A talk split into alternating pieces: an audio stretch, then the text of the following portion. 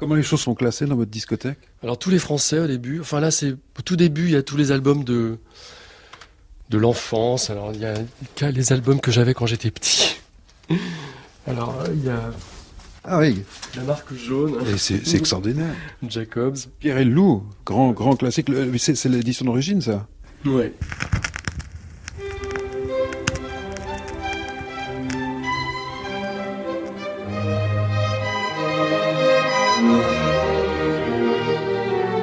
Ça, c'est le premier disque qui m'a marqué chez mes parents. Euh, c'est des valses de Strauss. C'est la pochette que je trouve incroyable. Regardez, elle est. Euh, vous voyez elle est, vernie, elle est en. Magnifique, ouais, ouais, C'est la pochette qui m'a fasciné. Puis après, du coup, je demandais euh, qu'on mette ce disque. J'ai dû finir par l'aimer. Le petit prince. le petit prince, qu'on va marquer au dos, je crois. Cadeau de maman. J'avais marqué ça. c'est tellement joli. Une, petite étiquette collée sur le disque. Voilà, donc ça c'est les disques d'enfants. Euh, et après il y a euh, après il y a un disque de Dali qui est assez rare, hein, qui est incroyable. C'est un disque de Dali qui euh, qui, voilà qui, qui parle et qui. Et ça s'appelle Je suis fou de, Dali. Après il y a tous les Français. après les disques français, il y a les toute la pop, le rock, la musique électronique. Et puis après, toute la soul en bas. Donc il y a beaucoup, beaucoup, beaucoup de disques de soul. Pas tellement de classiques. Non, assez peu. Euh, il y en a un petit peu en haut, mais euh, c'est vrai que le classique, c'était pas trop ma culture. J'ai pas eu cette culture de ça. Alors peut-être que c'est un bémol. Alors bon, je, connais peu la musique classique, mais il y a des disques que j'ai écoutés en boucle. Par exemple, les valses de Chopin. Enfin, c'est c'est quelque chose de très très connu. C'est un peu comme au clair de la lune, mais c'est un album qui me fait un effet incroyable. Vraiment. Forêt aussi. Euh. Satie, c'est vraiment. Euh, c'est des musiques pour moi, quoi. Après, euh, je, connais mal, vraiment. Peut-être une musique sur laquelle il faut que je me penche maintenant. Parce que j'ai découvert beaucoup, beaucoup de choses. Et peut-être que la musique classique va m'apporter autre chose. Il y a vraiment un mystère d'Ao. C'est un peu exprès. Enfin, évidemment que c'est exprès. Mais il y a un mystère j'aime bien ça en plus, de ne pas savoir vraiment. Il fait tout pour.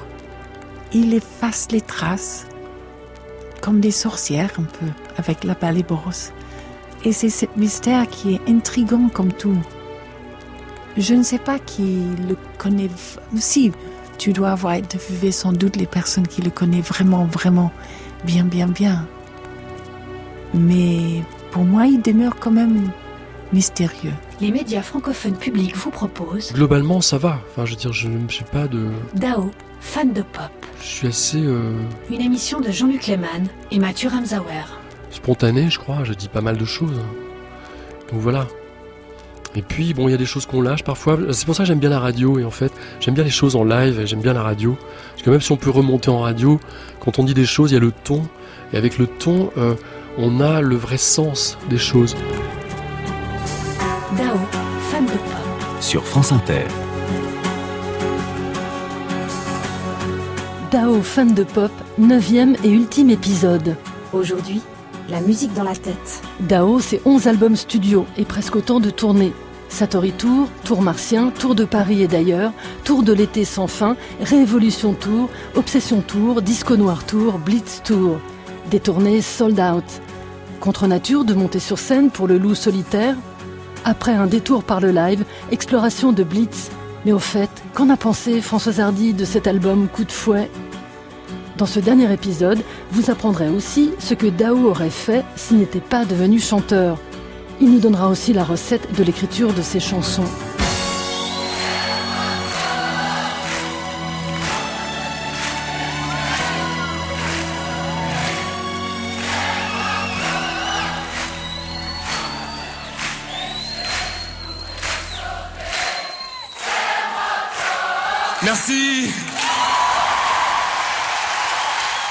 On est sur scène, qu'est-ce qu'on ressent, qu'est-ce qu'on capte quand le public euh, est là et, vous aime quoi Alors c'est un moment euh, de, d'hypnose collective quelque part. Hein. C'est vraiment euh, l'énergie qui circule. Moi j'envoie des choses qu'on me renvoie et ça fait comme une espèce de cercle comme ça qui se construit au fur et à mesure du show. On arrive avec la première chanson, il y a l'attente du public, mais il y a la nervosité d'être à la hauteur de ce qu'on attend de mon côté. Et du côté des musiciens aussi, et puis l'excitation de la rencontre. Chaque soir, même si c'est euh, sensiblement le même show, euh, c'est pas la même salle, c'est pas la même énergie, euh, c'est pas la même vie, il se passe pas les mêmes choses. Et donc ce sont des choses différentes à l'intérieur de quelque chose qui est la même chose. Lors d'une tournée, il y a des moments vraiment tout à fait exceptionnels, uniques. Il y a des concerts, mais bon, c'est comme il y a des rencontres qui sont plus magiques que d'autres. Trouve que mes tournées sont de plus en plus agréables à faire pour moi. J'aime de plus en plus les concerts. C'est de plus en plus euh, satisfaisant. Je m'amuse de plus en plus. Même si tous les concerts depuis les débuts ont toujours été assez festifs, c'est de mieux en mieux. Je suis vraiment heureux et je crois que ça se communique et je crois que le public aussi euh, me comprend mieux, même mieux pour les meilleures raisons. Et donc c'est plus confortable d'être compris et aimé pour euh, les bonnes raisons plutôt que pour un tube du moment de faux messages. J'ai rendez-vous dans l'air, inattendu et clair déjà. Je pars à ta découverte. Ville bonne et offerte, c'est l'attrait du danger qui me mène à ce lieu. C'est l'instinct, tu me cherches et approche. Je sens que c'est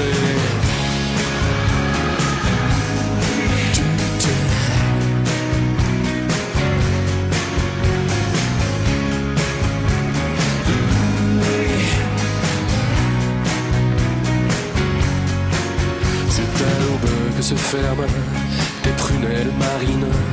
Sous quel méridien se caresser, dans mes bras te cacher.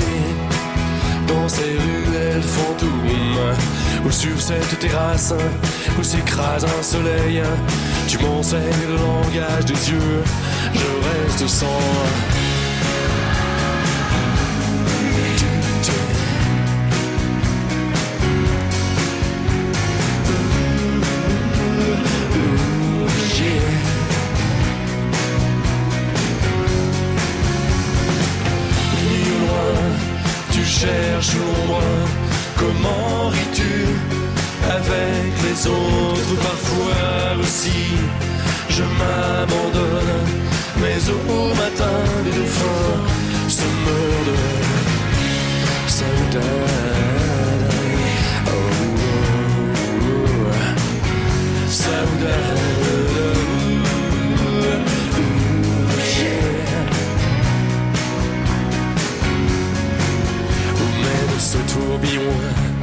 cette valse d'avion, aller au bout de toi et de moi, vaincre la peur du vide, les ruptures d'équilibre.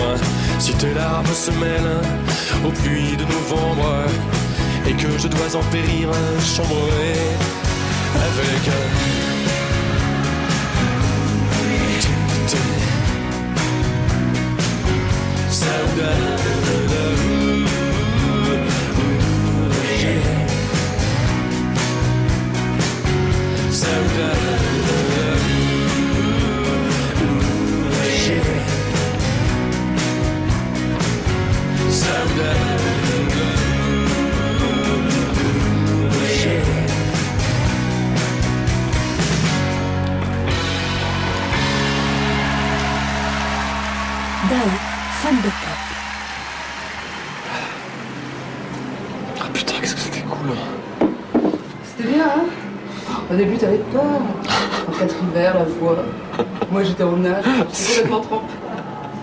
J'ai cru que j'y arriverais pas, quoi. Genre, ah, une gorge hyper sèche, tu sais. à côté de moi. Quelle heure est-il, là? Il est 11h30. Ça fait 2 heures. Bon, je vais me changer. Retour à la vie réelle et normale. C'est un moment euh, de telle exaltation euh, que c'est... Euh, c'est difficile de redescendre. On se prend une dose d'énergie, d'amour. C'est phénoménal, quoi. C'est difficile de l'expliquer. Et donc après, on est euh, complètement euh, euh, plein et complètement galvanisé de cette chose-là. Et c'est très difficile de descendre. Donc j'essaie de descendre le plus vite possible. Mais tout seul. Tout seul, ouais, bien sûr.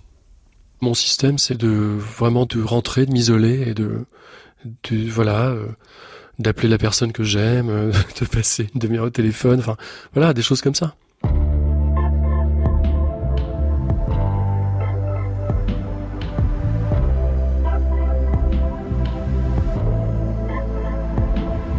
2017, Blitz. Oui, Blitz. Encore un disque qui a été un monumental affaire, un travail de titan. Ça s'entend. Je suis encore dans l'émotion de ce disque parce qu'en fait, il est tellement récent. Je viens de le terminer. C'est comme un enfant encore qu'on regarde faire ses premiers pas. Donc, euh, tant qu'il n'a pas euh, vécu sur scène, il reste encore euh, sa petite chose, il n'y a pas encore eu le moment de la séparation avec le disque. C'est un album que j'ai écrit et produit avec Fabien Waltman, qui est un garçon avec lequel j'avais travaillé sur l'album Eden. Et les retrouvailles ont été magiques parce que j'habitais à Londres pour travailler. J'étais parti pour écrire à nouveau. Et je suis allé le voir en me disant, bon voilà, on va voir. On va voir où on en est. Encore un truc d'intuition. Et là, c'est parti au quart de tour. On a écrit la première chanson qui s'appelait Vaudou. Et Vaudou, c'était vraiment tout à fait le contexte sonore, sonique de cet album. Et on est parti. Euh, on a écrit plein de chansons. Et c'était très fort d'être envahi par un disque comme ça.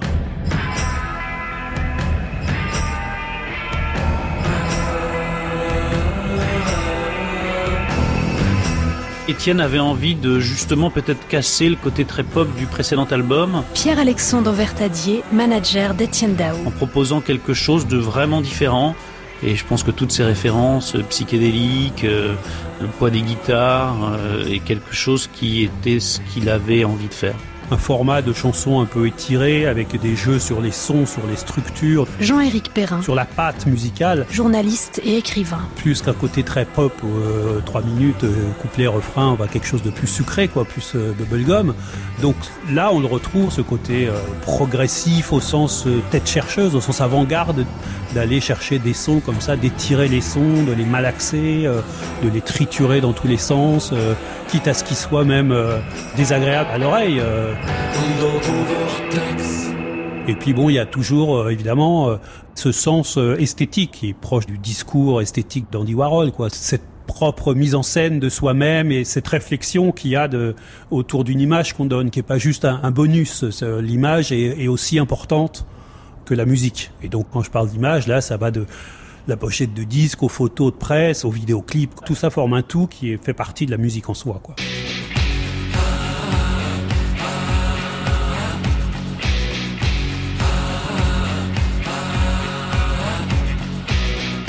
Les journalistes qui l'ont interrogé euh, pendant la promotion de l'album. Tristan Béra. Lui ont parlé de la pochette. Et, euh, Commissaire d'exposition. Bah, je peux juste dire que c'est un mélange de Kenneth Anger, de l'enfer de Clouseau, avec le ray de lumière verte sur le visage, euh, de Marlon Brando dans l'équipée sauvage.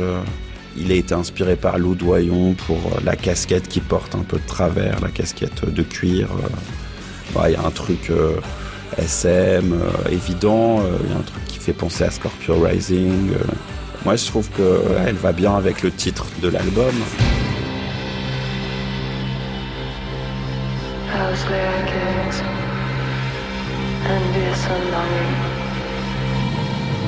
Nothing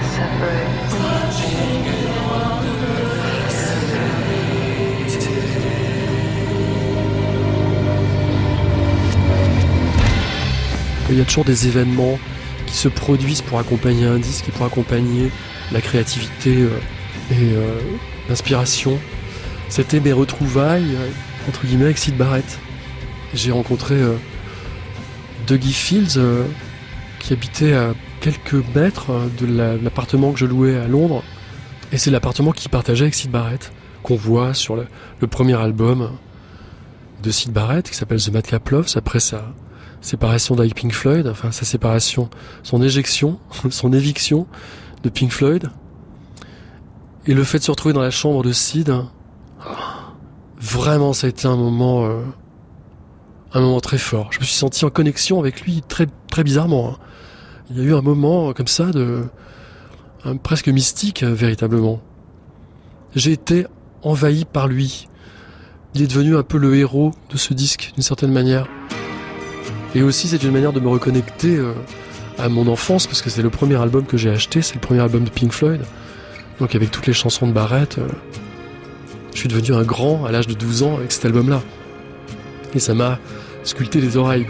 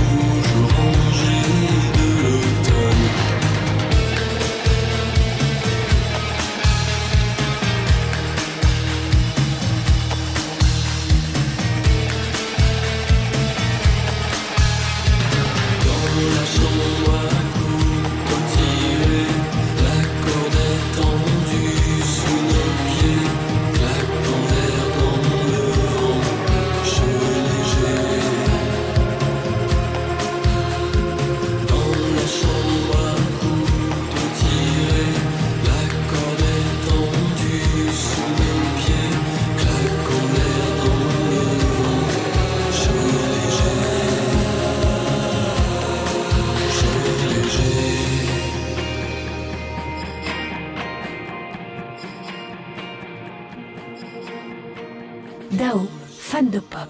Sur France Inter. J'ai participé là euh, au dernier album, Blitz, François Poggio, guitariste. et c'était assez dingue. Assez dingue parce que avant même de faire une note de musique, moi je savais pas dans quelle direction il allait. Et il m'a baladé dans plein de quartiers euh, incroyables. Enfin, il m'a d'abord mis dans une atmosphère, dans une ambiance. Euh, il avait déjà en tête, euh, je sais pas, par exemple, ça peut être Sid Barrett, qu'il avait vraiment, c'est une de ses références. Donc on est allé dans le quartier devant son appartement, on est allé à Soho, on s'est, il a fallu que je m'imprègne et c'était génial parce que je, suis vraiment demandeur. C'était pas du tout, j'arrive en studio, je fais trois notes de musique et puis euh, on se voit euh, le lendemain, pas du tout. C'était vraiment s'imprégner d'abord. C'était une sorte de de se mettre dans une atmosphère bien spéciale qu'il avait lui-même pensé évidemment pour cet album. Et ensuite, on attaquait le studio.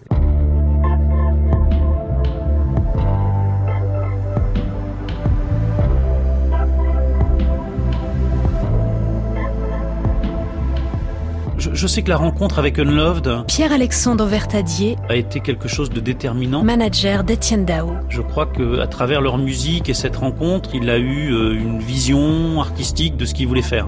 Je voulais aller voir parce que j'avais adoré leur album, vraiment. Je savais qu'ils faisaient un, DJ set à l'autre bout de Londres, dans un magasin qui s'appelle Rough Trade. Et donc j'ai traversé Londres avec la plus grande difficulté parce qu'il n'y avait pas de taxi, les métros marchaient pas, etc. Je suis arrivé après le DJ set. Donc euh, je ne pouvais pas les rencontrer. En plus, il y avait beaucoup, j'avais 300 personnes devant le magasin. Donc c'était cuit, quoi. Je me suis dit, bon ben voilà, je suis venu jusque-là, j'ai essayé. Il y avait plein de Français qui commençaient à me prendre en photo. Donc je me suis dit, bon, je m'en vais. Et au moment où je m'en vais, je me retourne et je télescope un mec. C'était David Holmes de Unloved. C'était improbable, hein. mais véritablement improbable. Et là, on a commencé à parler, on a échangé nos mails. Je me suis dit, bon, voilà, il a dû me prendre pour un fan un peu énervé. Et puis finalement, ils m'ont rejoint et on a travaillé ensemble et on, on est devenus très amis avec les membres du groupe Jade Vincent, qui est une artiste incroyable, et Kifeus Scientia, qui est le clavier aussi du groupe, qu'on connaît pour avoir écrit euh, entre autres la BO de True Detective. Donc ce sont des choses comme ça, des, des, des, des élans. C'est pas supposé se faire, mais le destin fait que euh, les choses se produisent, se matérialisent. On a l'impression qu'on retrouve l'Étienne Dao de Rennes.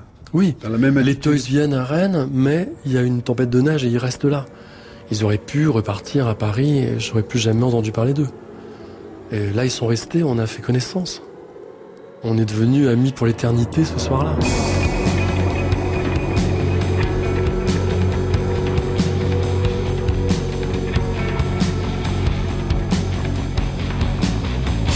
L'accueil de ce disque, c'est exceptionnel. C'est rarissime quand on a 40 ans de carrière de surprendre. Et là, j'ai l'impression que les gens, même les gens qui me connaissent bien, ont été euh, surpris par ce disque, étonnés par ce disque. Donc c'est une joie pour moi de m'être euh, renouvelé, de ne pas être dans mes pompes. Ça m'intéresse pas. Je ne pourrais pas euh, faire de disques qui se ressemblent. J'ai eu le sentiment, peut-être je me suis trompé, mais qu'il n'y a jamais vu une presse aussi importante autour d'un disque. Ah, mais c'est, je n'ai jamais vu ça, je n'ai jamais connu ça. Même à des périodes où vraiment j'étais encensé partout et où j'étais archi présent. J'ai dû faire 9 ou 10 couvertures de magazines. Et, et vraiment l'accueil a été incroyable. Vraiment l'accueil public et l'accueil médiatique, ce qui est rare en fait, d'avoir les deux. Et puis j'ai eu aussi l'aval de. Il y, a quelques personnes qui comptent beaucoup pour moi et c'est important que ces personnes apprécient euh, mon travail. Et j'ai eu un mail de Françoise Hardy qui est pas souvent très tendre avec ce que je fais ou avec mes pochettes et tout ça.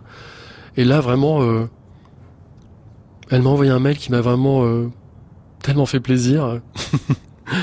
c'est voilà, c'est ça compte tellement pour moi son Navi Oh là là là là, moi j'ai été sidérée, je me suis dit heureusement que j'ai commencé à enregistrer mon propre disque avant, parce que ça m'aurait totalement découragé d'en faire un, parce que moi je reste quand même dans une certaine tradition, dans un certain classicisme, et c'est aujourd'hui, avec tout ce qui se passe, tout ce qu'on entend, des nouveaux artistes, il en surgit, enfin ça pousse comme des champignons, qui font des choses tout à fait... Euh, euh, inhabituelle, euh, euh, très dérangeante même par moments.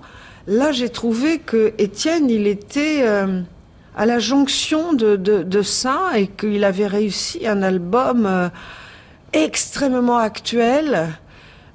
D'une qualité incroyable sur le plan de ce qui se passe derrière sa voix, le plan de la voix aussi, hein, sur tous les plans.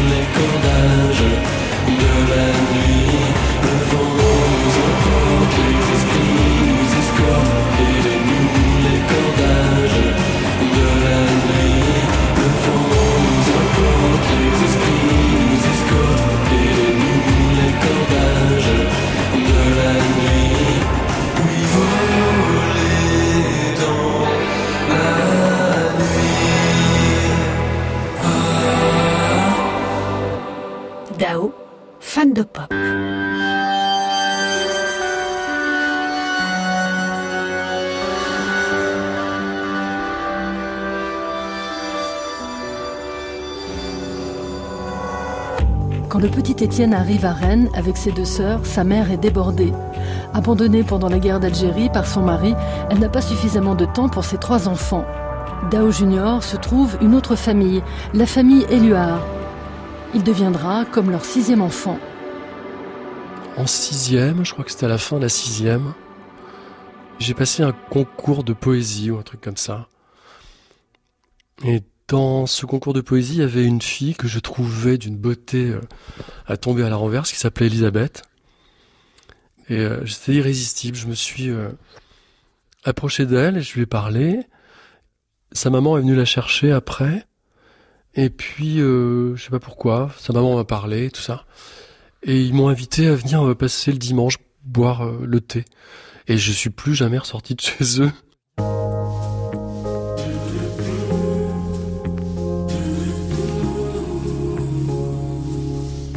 Sa maman qui subvenait à tous ses besoins et à tout son amour, etc. Jean-Christophe Éluard n'était pas là, n'était pas souvent chez lui. Donc il allait chercher euh, la vie, entre guillemets, euh, ailleurs. De l'âge donc de 11 ans... Euh, Cricket Éluard. Jusqu'à maintenant, il n'a jamais quitté notre vie. Alors, quelle impression vous a fait au tout départ Est-ce qu'il était un petit peu à part, comme certains le disent? Oui, il était à part. Il avait déjà son petit côté british, je trouvais. Il était très mignon, très euh, charmant, bien arrangé. On sentait qu'il avait le souci de son allure. Euh, il était euh, plein de vie, rieur. Et c'est vrai que bah, sortait du lot et donc il était obligatoirement séduisant. Un petit garçon tellement bien élevé, tellement bien poli, tellement attentionné que ça a été un coup de cœur pour nous immédiat. Il a été adopté euh, par toute la famille Heller sans exception dès le départ. Moi j'avais 7 ans quand j'ai rencontré Étienne, il en avait 11. Euh, Et moi j'ai vu déjà un grand frère pour moi. Voilà, quelqu'un qui serait tout le temps dans ma vie. Euh. Et je crois que nous, les enfants Éluard, à cette époque-là, nous nous démarquions un petit peu des autres aussi. On a eu ce qu'on appelle un atome crochu, on s'est tout de suite dirigé les uns vers les autres.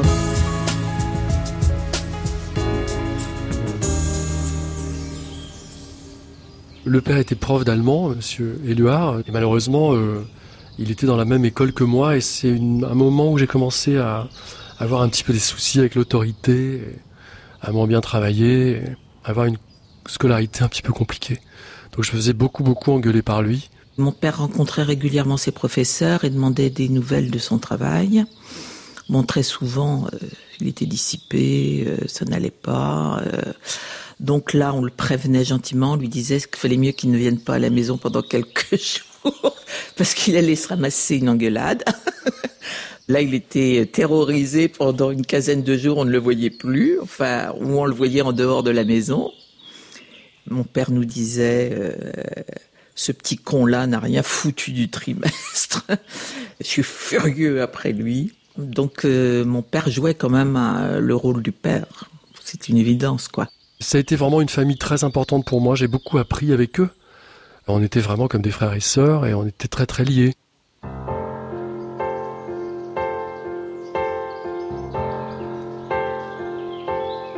Il aimait beaucoup mon père. Comme mon père était très sévère, il avait la même anxiété de mon père que celle que nous avions. Hein. C'était vraiment le sixième enfant éluard, on peut dire. Ben oui, d'ailleurs mon père le, lui a écrit. Les dernières années de la vie de mon père, Étienne a entretenu une jolie correspondance avec lui. À chaque fois qu'il s'est passé des événements importants dans la vie d'Étienne, mon père lui a écrit. C'était un homme qui écrivait merveilleusement bien. Et euh, mon père lui a écrit de jolies lettres euh, que je crois qu'Étienne garde un peu comme un trésor euh, avec lui. Et le dernier Noël, avant que mes parents ne décèdent, j'étais très émue parce qu'il est venu avec euh, il savait que mes parents étaient très gourmands. Il est venu avec plein de gâteaux. Et puis, euh, il les a solennellement remerciés. C'était étrange parce que bon, mes parents sont morts quelques mois après. Mais il les a solennellement remerciés de tout ce qu'ils avaient fait pour lui. Et il leur a dit que il savait que grâce à eux, euh, il était là et que peut-être euh, il aurait pu terminer au fond d'une cave aussi. Qu'est-ce qui a changé chez lui avec le succès? Alors vis-à-vis de notre famille, rien du tout. Pour nous, c'est toujours le même. Je pense qu'on est un îlot euh, dans sa vie euh, qu'il sécurise. Ça n'a rien changé de nos relations. Euh, on rit toujours des mêmes choses et des mêmes bêtises. Euh, On, on se voit pas aussi souvent qu'avant, bien sûr, mais on est toujours en contact téléphonique. On s'envoie des petits mots d'affection euh, très régulièrement. Ça, ça n'a rien changé. En tout cas, dans notre relation à nous, à notre famille, ça n'a strictement rien changé.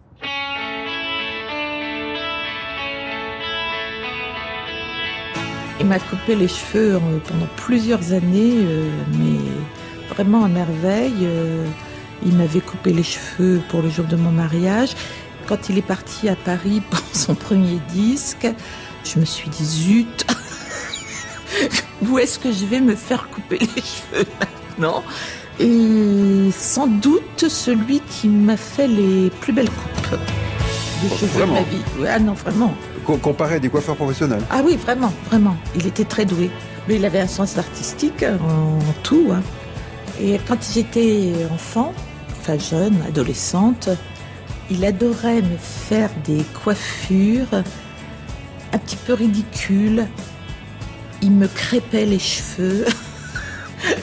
il me faisait des espèces de chignons très hauts, très crêpés. Et en fait, euh, il adorait me transformer et ça faisait énormément rire. En fait, il aimait bien jouer avec tout ça, avec euh, le physique déguisé, euh, habillé. euh, il me mettait, je me souviens, des boas autour du cou avec des coiffures très hautes et tout ça. Très très ridicule. Et là, on avait des fous rires extraordinaires, mais on s'est beaucoup déguisé, beaucoup grimé.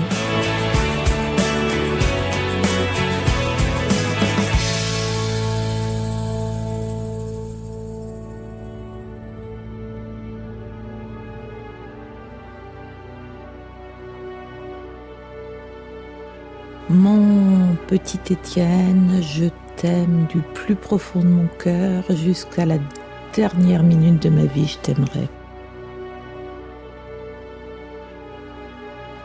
Avant que l'infidélité à la beauté assassine ne me mord la main, ne me couronne d'épines, avant que l'infidèle à la beauté assassine ne me morde la main, ne me couronne d'épines, désadorer, l'adorer, avant que ses baisers ne deviennent couteaux, que ses bouquets de fleurs ne me fassent la peau, désadorer, l'adorer, m'élaborer ce chagrin si haut que je porte beau comme un drapeau, vainqueur dont on admire le sort, courageux qui sait aimer trop fort. Car comme les dieux qu'on adore adorer, j'adorais l'adorer. Avant que l'infidèle à la beauté assassine ne me morde la main, ne me couronne d'épines, des adorés,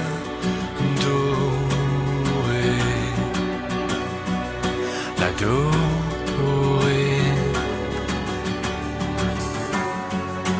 Avant que ces baisers ne deviennent couteaux que ces bouquets de fleurs ne me fassent la peau des adorés,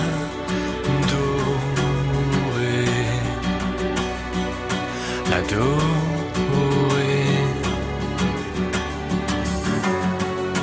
Mais abhorrer ce chagrin si haut que je porte comme un drapeau, en vainqueur, dont on admire le sort, courageux, qui sait aimer trop fort, car comme est Dieu, qu'on adore adorer, j'adorais l'adorer.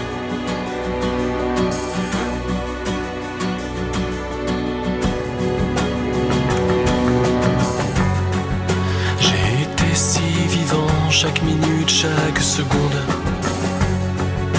Mais avant d'abourer ces humeurs vagabondes, des adorés,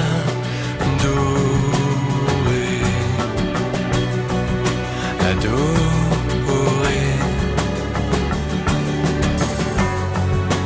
Avant que l'infidèle à nouveau ne sévisse,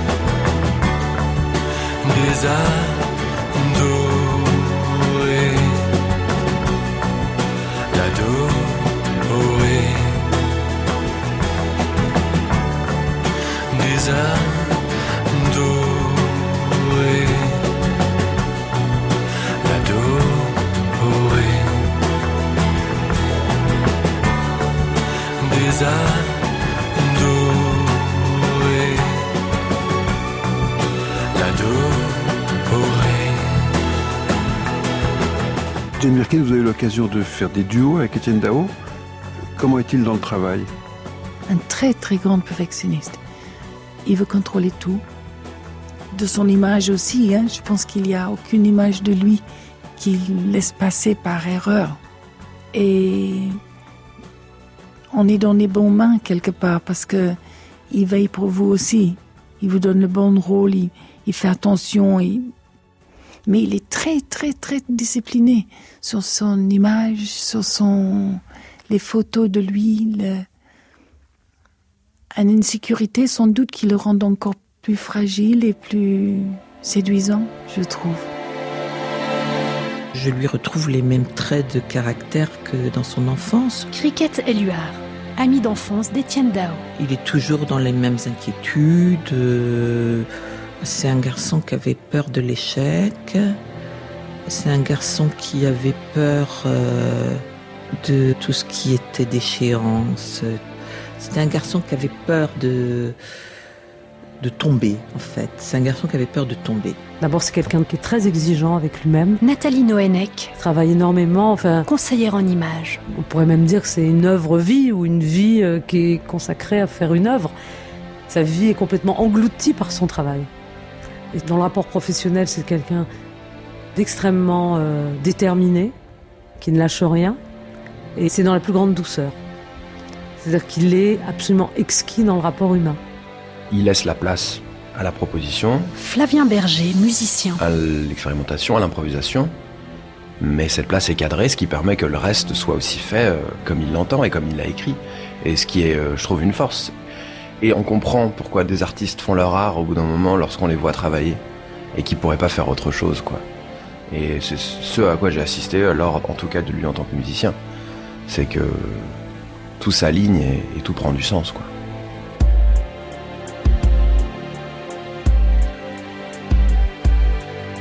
Pour moi, c'est un parcours sans faute. Thierry Suc, tourneur et producteur de spectacles. Et j'ai aimé tous ces choix, qui sont parfois très différents artistiquement, euh, au niveau des collaborations musicales qu'il peut faire, mais ça, a toujours du sens. Je sais même pas si lui d'ailleurs a décidé d'avoir une ligne. Je crois que chaque fois il y a une remise en question. Il, reprend sa page blanche pour écrire ses textes et faire ses musiques. Et chaque fois c'est des choix justes de collaboration musicale, visuelle. Donc j'ai beaucoup de respect pour cela.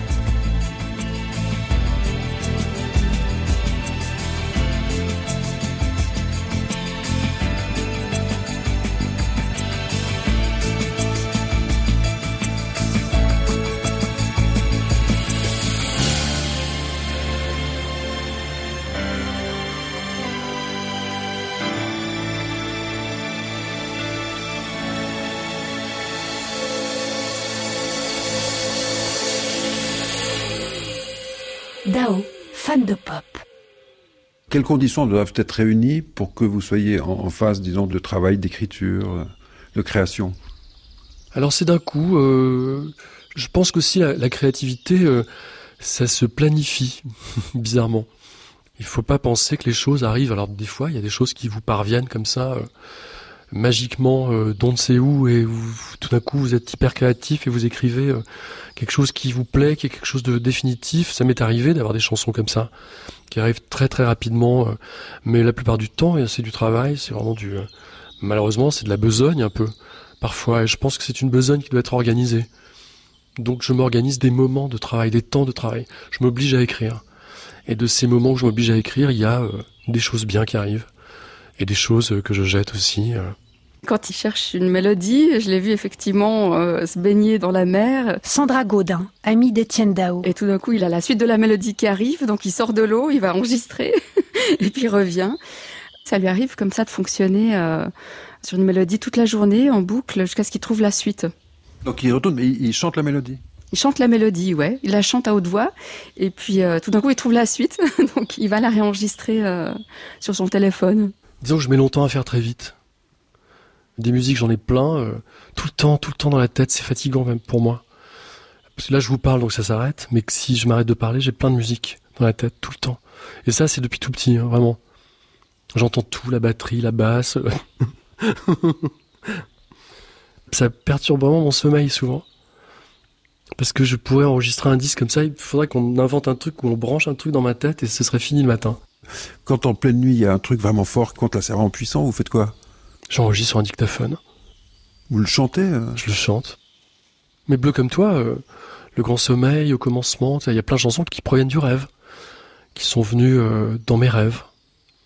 Et que j'ai enregistré comme ça, d'un bout à l'autre, avec la structure, tout. Tout était déjà là. Bon, j'adore quand c'est comme ça, il y a beaucoup de choses qui sont beaucoup plus laborieuses, malheureusement. Vous écrivez à la main? J'écris à la main, et après j'ai besoin d'écrire sur mon ordinateur parce que quand euh, j'écris sur mon ordinateur, tout d'un coup ça devient réel. Je vois mieux euh, ce qui ne va pas. J'ai besoin de deux moments pour écrire. J'ai besoin d'être installé à ma table de travail, d'écrire, d'écrire, d'écrire, d'écrire sur un cahier. J'aime bien me lever euh, assez tôt quand j'écris et ne absolument pas du tout regarder ni mes mails, ni, mes euh, SMS, rien du tout, pas ouvrir mon téléphone, pas écouter les news, pas du tout être perverti par euh, le monde extérieur et rester encore dans l'espèce de, de fraîcheur euh, qu'on a quand on se réveille. Donc euh, se réveiller, prendre une douche, déjeuner très légèrement et se mettre au travail très tôt, 6 heures du matin. Et au moment où j'ai envie de tout balancer par la fenêtre, où je vais devenir fou, je pars marcher. Londres est une ville parfaite pour marcher parce que je peux marcher des kilomètres, me perdre, faire des photos aussi dans des endroits que je connais pas. Et j'écoute la même chanson en boucle avec le casque sur les oreilles. Je marche, je marche, je marche et j'écoute en boucle, en boucle, en boucle, en boucle. Et il y a des choses qui arrivent et que j'enregistre sur mon téléphone. Et après, le soir, je fais la synthèse de tout ça. Vous écrivez en pensant à quelqu'un? J'ai écrit en pensant à quelqu'un, oui. Il y a des albums qui sont entièrement euh, monogames, d'autres qui sont plus polygames, et d'autres qui sont complètement célibataires.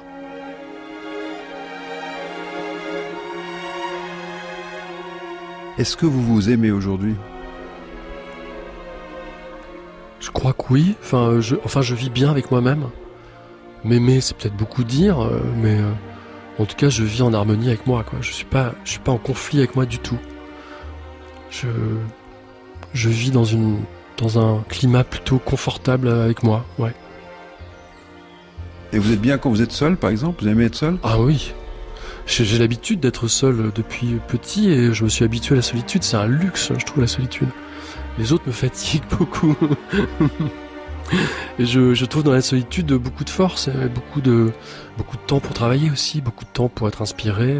C'est un métier de solitaire qui demande beaucoup de, de temps euh, pour pouvoir euh, réfléchir aux choses.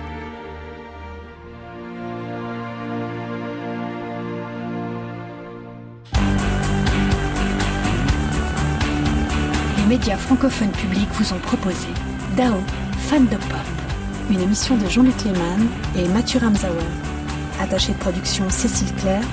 Narration Christelle André.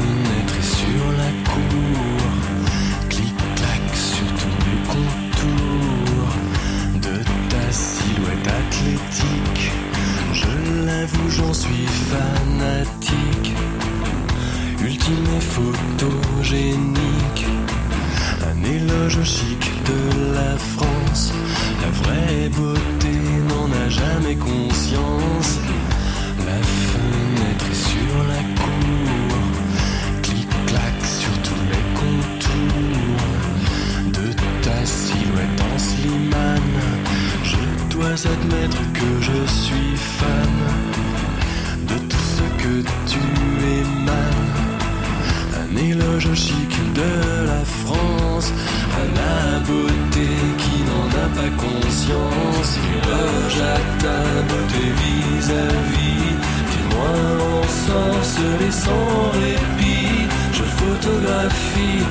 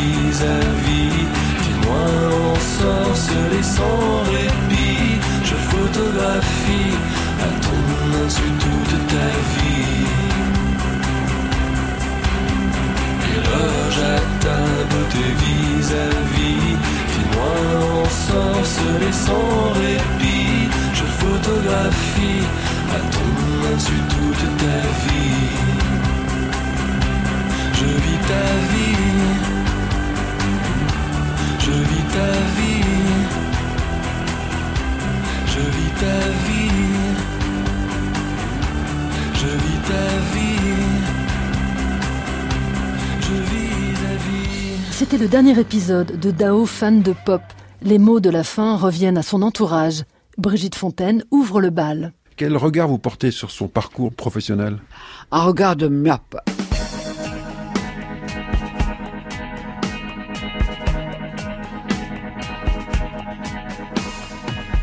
Alors Étienne, là c'est la partie la plus euh, presque émouvante parce qu'il faut. euh, Écoute mon cher Étienne, ne change rien. Voilà, j'ai un plaisir immense à travailler avec toi. Je sais la chance que j'ai et je te remercie. J'en ai pas assez, je suis pas euh, repu de ta carrière et de tes chansons. Et quelle était votre question? Aujourd'hui, c'est plus facile pour moi euh, de le dire parce que t'es pas là. Que pour moi, t'es vraiment un artiste extrêmement rare.